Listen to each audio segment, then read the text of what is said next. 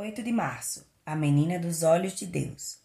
Porque aquele que tocar em vós toca na menina do seu olho. Zacarias 2:8. A menina dos olhos é uma das partes mais sensíveis do corpo.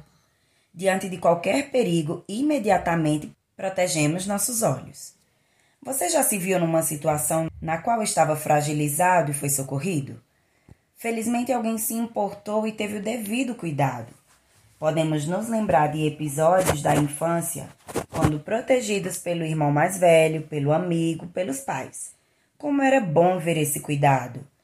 No decorrer da vida, fatos desagradáveis continuam acontecendo. Só que a maturidade e a experiência nos levam a uma postura diferente, mesmo nos momentos quando nos sentimos fragilizados.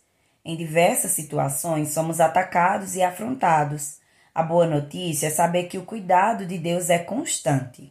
Se alguém nos atingir, estará tocando na menina dos seus olhos e mexendo diretamente com ele. A partir de então, terá de lidar diretamente com o nosso fiel protetor. Não precisamos fazer justiça com as próprias mãos. Na sua carta aos Romanos, o apóstolo Paulo disse: Não vos vingueis a vós mesmos, amados, mas dai lugar à ira, porque está escrito. A mim me pertence a vingança. Eu é que retribuirei, diz o Senhor. Romanos 12, 19.